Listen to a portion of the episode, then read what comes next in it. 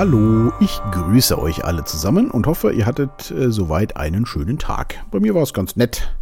Ich habe, äh, nachdem ich gestern mal wieder Aufnahmen gehabt habe im Studio, äh, heute Morgen oder heute Vormittag vielmehr dann mal wieder Buchhaltung gemacht. Muss ja auch immer mal sein, ne? War aber auch ganz okay. Und jetzt äh, dachte ich mir, bevor ich nach Hause fahre, podcaste ich noch ähm, eine kleine Runde. Ähm, denn heute Morgen war es äh, ja wie üblich, sage ich mal so. Allerdings bin ich tatsächlich mal als letzter aufgestanden. Das äh, passiert in letzter Zeit selten, wobei ich früher eigentlich der Langschläfer war, aber inzwischen äh, bin ich meistens äh, der letzte im Bett und der erste, der wieder aufsteht. Das war heute nicht so. Allerdings habe ich nicht wirklich lange geschlafen, aber ähm, es waren schon alle unten und äh, nachdem ich mich durchs Bad gequält hatte, bin ich dann erstmal runter. Äh, die Kinder waren schon auf der Couch, äh, vertieft in irgendein Computerspiel. Und äh, meine Frau saß am Esstisch vertieft in ihre E-Mails. Also habe ich mir erstmal einen Kaffee gezogen. Das ist ja immer das Erste, was morgens passieren muss, der Kaffee. Und wie das immer so ist, wir haben ja auch so einen Vollautomat, also naja, so einen fast Vollautomaten. Also er macht leider, hier im Studio habe ich so einen richtig schönen, der alles macht, ne? Knopfdruck, zack, mit Milchschaum, alles äh, zu Hause haben wir, der macht nur Kaffee. Äh, Milch muss man selber aufschäumen. Ist aber nicht schlimm. Ich trinke nämlich morgens meistens eh nur einen Kaffee. In der Regel mit einem Schuss Milch. Ja, wie das immer so ist bei diesen Vollautomaten, äh, man ist morgens noch nicht so richtig da und will das Ding anmachen und dann äh, fängt erstmal der Tamagotchi äh, an. Äh, mach mich sauber, füll mich auf, hab mich lieb. Äh, da kriegt man ja schon Pipanellen, aber egal. Warum muss das immer morgens sein? Ja, immer wenn man mal dringend Kaffee braucht, muss man erstmal den Kaffeebehälter lernen, das Wasser auffüllen. Und Bohnen waren dann auch keine mehr drin. Und dann musste ich noch Bohnen, die Tüte, die steht bei uns immer unter der Kaffeemaschine. Die war dann auch noch leer. Ja, super. Also eine neue Tüte rausgeholt und die dann aufgemacht. Und da fängt aber der Kaffeegenuss ja eigentlich schon an, muss man sagen. Ähm, diese äh, weiße, schöne Kaffee. Also wir haben weiße Kaffeetüten. Übrigens ein Freund von mir äh, hier äh, aus Hattingen, der hat seit mehreren Jahren eine eigene Kaffeerösterei. Der Olaf, äh, wer mich kennt, äh, weiß, wen ich meine. Schöne Grüße an dieser Stelle. Äh, wir haben nämlich vorher noch kurz telefoniert und wollen uns mal wieder treffen. Ist schon wieder viel zu lange her. Genau, der macht, äh, röstet seit Jahren Kaffee und er macht wirklich einen guten Kaffee und nennt sich übrigens Majola, falls es einen interessiert. Ähm, Majola-Kaffee und der ist inzwischen, glaube ich, sogar nicht nur in Hattingen, also weiß ich nicht nur in Hattingen, der ist expandiert ganz ordentlich. Äh, man kriegt ihn, glaube ich, noch nicht jetzt überall äh, deutschlandweit, aber er kommt so Stück für Stück äh, in andere Gebiete auch. Äh, kurzum, genau, diese Tüte habe ich aufgemacht und er hat weiße Kaffeetüten. Das ist eigentlich das Besondere, weil wo gibt es schon weiße Kaffeetüten? Aber inzwischen äh, hat man sich da echt dran gewöhnt und ich finde das irgendwie auch wirklich passend. Und wenn man so eine Kaffeetüte aufmacht, ach, der Duft, der da einem entgegenschlägt, der entschädigt ja doch schon äh, für vieles. Kurzum, äh, ich habe mir meinen Kaffee dann nach Bereitstellung und Reinigung des Automaten äh, gemacht und habe mich dann zu meiner Frau gegenüber an den Esstisch äh, gesetzt. Äh, die hat mich aber gefühlt gar nicht wahrgenommen. Die war so vertieft in ihre ganzen E-Mails, dass ich mir da dachte, oh, dann setze ich mich mal in den bequemen Opa-Sessel, nenne ich den immer. Das ist so ein Uralsessel von meinen Schwiegereltern und ich glaube äh, auch schon von deren Eltern. So ein richtig alter Sessel, der mich da reinsetzt. Äh, ach, herrlich. Nur aufstehen ist beschissen, aber da drin sitzen die super. Naja, also ich habe mich da reingesetzt, war sehr bequem, musste erst ein paar Sachen wegräumen. Da lagen nämlich wieder Würfel, Dominosteine und äh, einiges Equipment der Kinder da drauf. Und dann schaute ich so raus in das äh, nasse Grün und lauschte dem Plätschern der Tastatur meiner Frau, die Tastaturanschläge. Wenn man schnell tippt, das, das hat wirklich wie so ein Plätschern ist. Das ist mir heute Morgen aufgefallen. Und sehr beruhigend. Von hinten hörte man dann ab und zu mal, oh, ein Enderman. Also, man spielte wohl Minecraft. Äh, der ein oder andere der Kinder wird das auch kennen.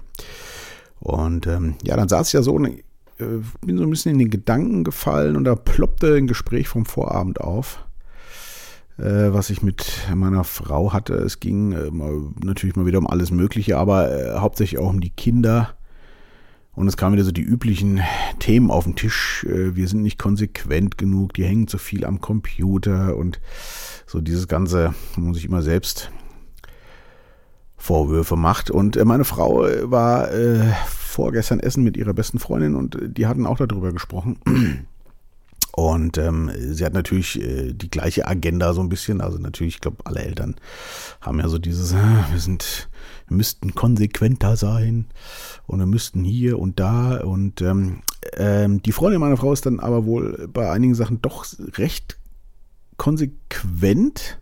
Sachen, die ihr wichtig sind. Und da fiel der Satz, naja, äh, ich will ja keine Außenseiter erziehen. Die sollen ja auch zurechtkommen. Und dann haben wir äh, so kurz überlegt und dann habe ich gemeint, ja, wenn man jetzt keinen Außenseiter oder will, was will ich denn dann ranziehen? Und dann sagte meine Frau so, ja, ein Mitläufer. War auch das erste Wort, was mir einfiel. Aber ein Mitläufer will ja, glaube ich, auch keiner erziehen. Also äh, nichts, nichts gegen Mitläufer. Ich glaube, ähm, wenn man ähm, das aus freien Stücken macht äh, und im Kollektiv gerne zusammen ist mit vielen Leuten und zusammen an einer Sache arbeitet, das macht den Menschen ja auch stark, dass er das kann, ist das, glaube ich, eine tolle Sache. Aber eben aus freien Stücken und nicht, weil er so erzogen wurde, dass er äh, halt äh, eben mitläuft, äh, auch wenn er vielleicht eine andere Meinung hat. Das äh, will man ja nur eher nicht. Und da kam man so ein bisschen auf die Erziehungsgeschichten und ähm, die Vera F. Birkenbiel hatte ich vielleicht ja schon mal erwähnt. Die hatte mal so schön gesagt, äh, wir wären alle wunderbare Homo sapiens geworden. Der Perfekte hat sie gesagt, wir wären alle perfekte Homo sapiens geworden, wäre da nicht etwas dazwischen gekommen, und zwar die Erziehung. Und das hat mich damals auch ein bisschen beeindruckt und ähm, ich glaube, sie liegt da nicht so falsch, weil Warum erzieht man denn eigentlich? Äh, Habe ich dann so überlegt oder wir auch in dem Gespräch. Ähm, das ist ja so ein bisschen dieses, naja, man will, also man macht das Kind, glaube ich, zum Objekt seiner Erwartungen. Und das ist aber ein Subjekt. Ne? Und ich glaube, dass das kann ganz böse nach hinten los. Ich glaube, das geht auch oft genug nach hinten los. Ähm, wir, wir kamen ein bisschen über den Aufhänger drauf. Ähm, meine Tochter hatte wohl neulich, ich war nicht dabei, äh, wollte sie nicht zur Oma, die bei uns ja nebenan wohnt und hat das dann auch lautstark kundgetan, wie unsere Tochter so ist. Also die, ich will jetzt nicht zur Oma. Und Oma war natürlich äh, auch zu Recht natürlich traurig. Und äh, meine Frau war es natürlich super unangenehm. Und im Nachgang hatte wohl meine äh, Schwiegermutter nochmal zu meiner Frau dann gesagt, ja, äh, das müsste man ihr aber auch nochmal erklären. Also das, also der, unserer Tochter, äh, das hätte ja was mit Respekt gegenüber Alten zu tun. Und da habe ich so drüber nachgedacht und das sehe ich nicht so. Was ist eigentlich falsch daran, wenn sie doch jetzt meint, sie will jetzt nicht zur Oma und das kundtut? Ist das falsch? Muss das aberzogen werden? Ja, unser einer ist ja so erzogen worden, äh, also wenn ich jetzt irgendwo bin, äh, dann, dann und will da nicht hin, dann eher so dieses, ja, komm, äh, machen wir jetzt, äh, sehen zu, dass wir schnell wieder wegkommen. Aber ist das wirklich gut? Das habe ich mich gefragt. Äh, wenn man nicht äußert, was man möchte. Ich glaube inzwischen nicht. Klar ist das unangenehm zu ertragen, äh, wenn man was anderes will oder die Meinung nicht gleich ist, aber ich glaube, dass das ganz wichtig ist, das auszuhalten. Und viel, also kann ich nur von uns aussprechen, ist natürlich auch dieses, wenn dein Kind sauer ist oder es sich nicht so verhält, wie du das gerne hättest oder andere, ist einem selber das, Entschuldigung, habe gerade einen Schluck Kaffee getrunken, ist einem das selber unangenehm. Aber man muss das aushalten. Das ist was, was ich äh, gelernt habe und auch immer noch lernen muss, äh, zu hinterfragen in dem Moment, äh, muss ich jetzt mein Kind hier maßregeln oder ist es einfach nur, dass ich das nicht aushalte, weil ich so erzogen worden bin, dass man das nicht macht. Aber was ist so schlimm daran, wenn ich, äh, wenn mir jemand sagt, du gehst jetzt dahin oder komm, wir gehen jetzt darüber und derjenige sagt, ich will da jetzt aber nicht hin. Ist das, äh, ist das ein Fehler? Ich glaube nicht, tatsächlich. Ähm, und ich glaube, ganz viele Eltern, also ich könnte bei mir, ich habe das schon lange abgelegt, halbwegs zumindest, Aber ich glaube, ganz viele erziehen, geben das einfach so weiter, weil sie selber so erzogen wurden und äh, wollen dann wahrscheinlich äh, äh ihren Frust, ich musste ja auch mehr zur Oma oder zur Tante oder was. Und äh, dann ist das jetzt bei dir auch so. Wahrscheinlich so äh, tiefenpsychologisch, ich gebe den Ball jetzt einfach weiter und bin ihn dann los, dann hat mein Kind das Problem. Das kann es aber nicht sein. Also muss ich mich damit mal auseinandersetzen. Und ich kann mich auch noch lebhaft erinnern, ach, wir sind wie oft, äh, wir haben ja eine Zeit lang, äh, als äh, kein Geld im Hause war, als mein Vater ging, haben wir bei meiner Tante, ich habe immer Tante gesagt, das war aber gar nicht meine Tante, war glaube ich eine Großtante, gelebt, weil wir einfach kein Geld für eine eigene Wohnung und so hatten. Und ich, boah, ich äh, hab das na gehasst, ein bisschen hochgestochen, aber ich fand's auch nicht cool da zu sein. Aber äh, selbst wenn man dann äh, nur still am Tisch gesessen hat und vielleicht nicht ein Dauergrinsen auf den, auf den Lippen hatte, gab es ja auch schon direkt eine Ansage. Jetzt sei doch mal ein bisschen freundlicher und sag mal ein bisschen was. Ne, so. Aber das ist ja, wie gesagt, da macht man das Kind ja zum Objekt der Erwartungen. Und ich glaube, das ist eine ganz gefährliche Schleife. Ich meine, der Dr. Gerald Hüther hatte das mal in irgendeinem Interview gesagt. Bin mir nicht mehr ganz sicher, aber ich fand es ziemlich einleuchtend, dass man halt eben Ganz viele machen die Kinder zum Objekt ihrer Erwartungen, ihrer Sehnsüchte. Ne, so, der soll es ja mal besser haben als ich oder die und ach, die sollen das und das werden und die müssen doch da zurechtkommen und so. Das sind alles Erwartungen, vielleicht Sachen, die ich nicht so gut hingekriegt habe, das projiziere ich dann auf meine Kinder. Und da mache ich das Kind aber immer zum Objekt. Und wenn das dann nicht äh, äh, klappt, dann mache ich es gleich noch zur, äh, zum Objekt meiner Bewertung. Das war jetzt aber nicht gut, ja aber aus meiner Sicht halt eben. Und wenn dann alles äh, nichts äh, fruchtet, dann mache ich es vielleicht sogar noch zum Objekt meiner Bestrafung. Da wird ja ganz absurd. Äh, und das Kind weiß vielleicht gar nicht warum. Und das, äh, glaube ich, ist wirklich ein Fehler. Und ich versuche das eben nicht so zu machen. Und es ist nicht leicht. Also gerade auch äh, viele erzählen haben, die könnt die doch jetzt, äh, die hängen zu viel an dem Gerät oder das könnt ihr die doch nicht machen lassen. Ja, weiß ich nicht, wieso nicht? Ja, äh, mir kommt da immer so ein bisschen die anti-autoritäre Erziehung. Das war, glaube ich, so ein 70er mal so ein großes Thema, wo es auch heißt, die hat ja nun nicht funktioniert. Wo man den Kindern gar nichts gesagt hat. Äh, das war wahrscheinlich auch zu viel. Ich persönlich glaube, Erziehung ist, glaube ich, sowieso das falsche Wort, würde ich mal so behaupten. Weil ich ziehe mir da was ran, so wie ich das will. Das, äh, ist der falsche Weg. Ich glaube äh, persönlich, ist, äh, das Geheimnis ist wirklich mit den Kindern zu leben und dass die möglichst viel, also das kriegen die aber eh mit, mitbekommen, wie agiert man selber, wie ist man drauf und man kann den Kindern auch zeigen, so jetzt ist hier mal Schluss, das gefällt mir nicht mehr und ich darf auch sauer sein zum Beispiel. Aber ganz wichtig für mich, ich muss es begründen können. Ja, und nicht, weil es halt so ist oder so, sondern wenn ich äh, schieße auch manchmal über das Ziel hinaus. Äh, wer Kinder hat, weiß das ja auch. Kinder schaffen es immer wunderbar, die wundesten Punkte bei einem zu finden und die dann anzutriggern. Und wer da äh, ruhig bleiben kann, der, äh, der muss wahrscheinlich buddhistischer Mönch sein oder so. Das äh, ist manchmal schwierig. Naja, und wenn man da mal überreagiert, ähm, finde ich es ganz wichtig, dass sie das mitkriegen, weil Menschen reagieren über, sie selber ja auch, und dass man dann aber auch mit ihnen spricht und ihnen auch erklärt, äh, warum das so ist oder sich auch entschuldigt, wenn es gegeben ist und so. Also kurzum, das Leben bildet den Mensch und nicht irgendwelche Regeln und Erziehungen, glaube ich. Das ist jetzt vielleicht ein bisschen vage ausgedrückt, aber ich glaube, ihr versteht vielleicht, was ich meine. Und ähm, das einzig wahre ist Lernen durch Erfahrung. Und ich glaube, man sollte zusehen, dass seine Kinder möglichst viele Menschen kennenlernen und auch erleben, um sich dann ihren eigenen Erfahrungsschatz zusammenstellen zu können. Mit äh, allen positiven und auch negativen äh, Erfahrungen natürlich. Aber ich glaube, das krampfhafte Durchziehen von Regeln ohne Sinn ist verdammt schwierig ist verdammt schwierig. Ich finde in dem Zusammenhang übrigens, weil dieses Computerthema ist ja immer so ein Reizthema. Also unsere Kinder dürfen sehr viel da auch gucken und machen. Ich habe das früher auch gemacht.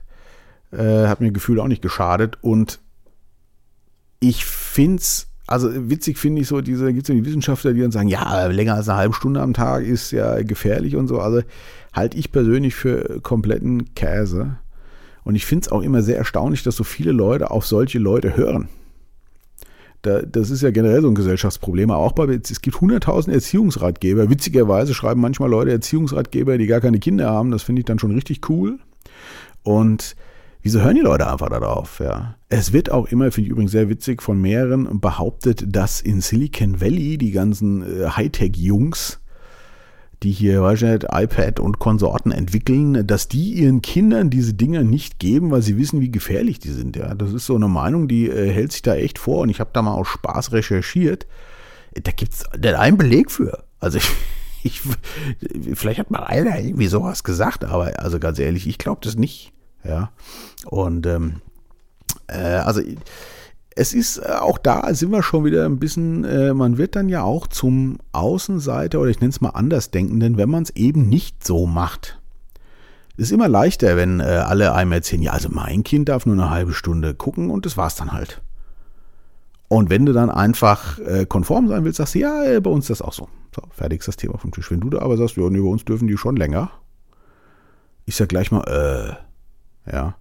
Davon abgesehen gibt es auch viele, wo ich weiß, dass das länger ist und die sagen das dann auch. Also da, da sind wir schon wieder bei dem, was ich gerne sein will und wie ich wirklich bin. Ne? Also meine Erfahrung zeigt mir, ich fahre immer am besten, wenn ich so bin, wie ich wirklich bin. Und das möchte ich meinen Kindern auch mitgeben.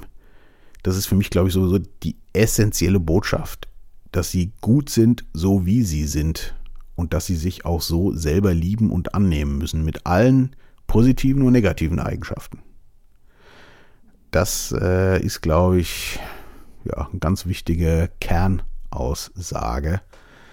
Aber auch natürlich sehr schwer, aber gerade auch seine Fehler anzunehmen. Daran kann man ja wachsen. Und wenn ich auch weiß, was ich nicht so gut mache oder wo meine Schwächen einfach sind oder wo ich überreagiere, dann äh, kann ich damit umgehen. Und das finde ich ganz wichtig. Und das versuche ich denen auch ähm, mitzugeben. Das finde ich äh, ja ganz entscheidend auf jeden Fall. Ja, äh, kurzum, wir haben uns lange drüber unterhalten und wollten natürlich dann auch irgendwie zu so einem Konsens kommen. Ja, was will man denn jetzt? Also man will ja nur keinen Mitläufer und man will ja auch keinen Außenseiter. Und da äh, kam mir dann so, ja, wir wollen halt einen gemäßigten Außenseiter. Aber das äh, hörte sich nicht gut an. Also das klingt für mich so wie äh, nichts Halbes und nichts Ganzes. Also so ein bisschen dieses, ähm, ja, äh, da gab es aber bei Karate Kid war das, glaube ich. Äh, so, also der alte, es gibt ja, glaube ich, eine Neuverfilmung bei so einem alten, äh, hat der chinesische Hausmeister, der ihn da trainiert, irgendwie gesagt. Karate, ja oder nein? Ne? Vielleicht ist in Straßenmitte. Ne? Straßenmitte links sicher, Straßen, äh, Straßenmitte, ja, Straße links sicher, Straße rechts sicher, Straße Mitte pff, zerquetscht wie Traube. Also genau.